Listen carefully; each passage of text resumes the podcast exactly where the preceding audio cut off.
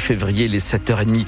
La route, attention à cet accident qui s'est produit à hauteur d'Anglo. Deux véhicules impliqués dans le sens Dunkerque vers Lille sur l'autoroute A25. 12 km de bouchon, 40 minutes de temps de parcours supplémentaire. Répercussion de ces ralentissements sur la RN 41 et euh, également incident signalé sur le boulevard périphérique sud de Lille à hauteur du lycée Baggio. On en parle dans 5 minutes à la fin de ce journal. Pascal, la météo avec vous. Eh ben donc on l'a dit, encore beaucoup de pluie pour la journée avec donc ce risque d'inondation, quelques éclaircies tout de même en fin de journée et des températures qui vont pas beaucoup monter, 6 à 8 degrés seulement. Pascal, l'imam Iqiyoussen pourrait-il revenir dans le Il l'espère, mais rien n'est moins sûr. Le tribunal administratif de Paris examine son cas aujourd'hui et doit dire si l'arrêté d'expulsion d'Hassan Iqiyoussen est fondé. Il avait été établi par le ministère de l'Intérieur en juillet 2022. L'imam qui vivait à Lourches, près de Valenciennes, et qui était fiché S, est accusé d'avoir tenu des propos antisémites, misogynes il avait fini par prendre la fuite en Belgique avant d'être extradé vers le Maroc.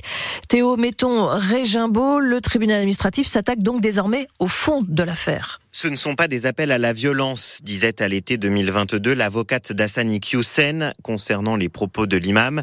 Maître Lucie Simon a bien l'intention cette fois d'en apporter les preuves, dit-elle, pour contrer les arguments du ministère de l'Intérieur. Ce que nous avons fait, c'est reprendre l'entièreté des vidéos pour prouver qu'elles étaient la plupart du temps tronquées par le ministère de l'Intérieur et donc qu'on leur faisait dire des choses qu'elles ne disaient pas. Les juges doivent garder la tête froide et juger en droit, dit aussi l'avocate de l'imam, qui estime que Hassan Iqiyoussen ne représente pas de danger. La pensée d'un homme, elle est évolutive. Monsieur Iqiyoussen ne représente pas une menace extrêmement grave pour la sécurité publique de la France. L'objectif pour l'avocate, c'est que le tribunal administratif de Paris annule l'arrêté d'expulsion pour que l'imam puisse revenir en France et avec des conditions si elle s'impose, selon maître Lucie Simon. Évidemment qu'il souhaite rentrer en France. Et si cela doit impliquer qu'il ne s'expose plus euh, sur les réseaux sociaux, eh bien il le fera. Sa place est auprès des siens et ce qu'il considère comme un exil ne peut plus durer. L'imam ne pourra pas suivre l'audience puisqu'il est au Maroc et que le tribunal a refusé, selon son avocate, qu'il s'exprime en visioconférence. On a noté également que comme il n'est pas de nationalité française, il a peu de chances de pouvoir revenir dans le pays, quelle que soit la décision du tribunal administratif de Paris. Gérard Depardieu est visé par une nouvelle plainte déposée en fin de semaine, révélée par Mediapart. C'est une décoratrice qui signale une agression sexuelle qui remonte au tournage du film Les Volets Verts. C'était il y a trois ans.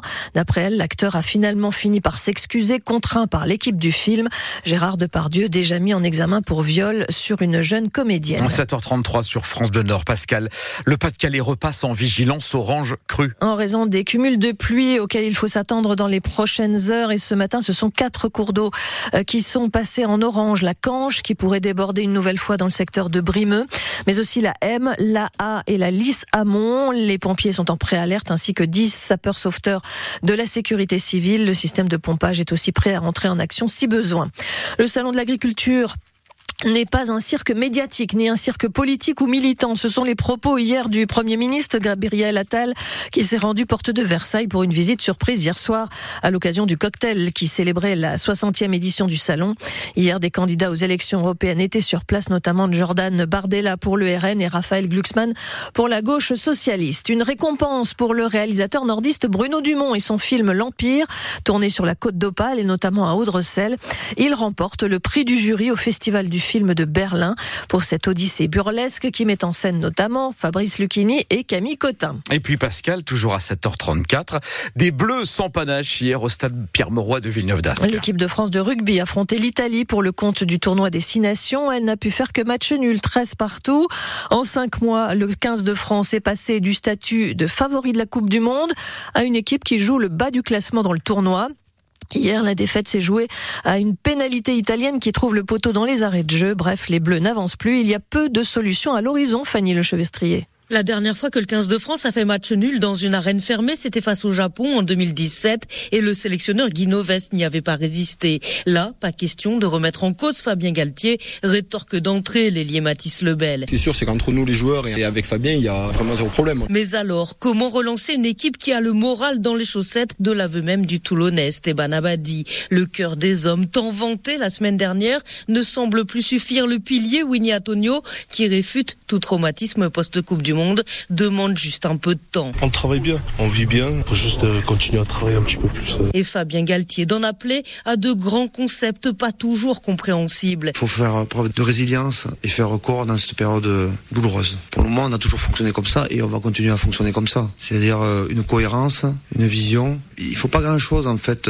pour que le rendu bouge vers un rendu plus joyeux. Sauf que l'impression qui dominait hier soir, c'est une équipe qui navigue à vue sans réelle solution, si ce n'est de lancer de jeunes joueurs qui trépignent d'impatience, un renouvellement qui se heurte toutefois à un autre précepte cher aux sélectionneurs, le rugby, ce n'est pas la Star Academy. Et en attendant, c'est l'Irlande qui domine le tournoi destination, toujours invaincu. Euh, prochain rendez-vous pour les Bleus le 10 mars, donc face au pays de Galles à Cardiff. Deuxième défaite de la semaine pour les footballeurs lensois, après celle face à Fribourg en Ligue Europa, c'est celle face à Monaco hier en championnat. Les 100 et or battus à Bollard 3 buts à 2, menés 2-1 à la mi-temps. Ils avaient réussi à égaliser avant de se faire surprendre dans le temps additionnel.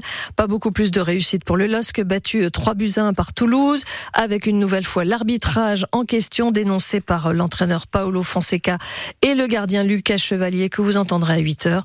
Au classement, le LOSC est 5e, Lens 6e et sur le podium, le PSG toujours devant Brest et Monaco.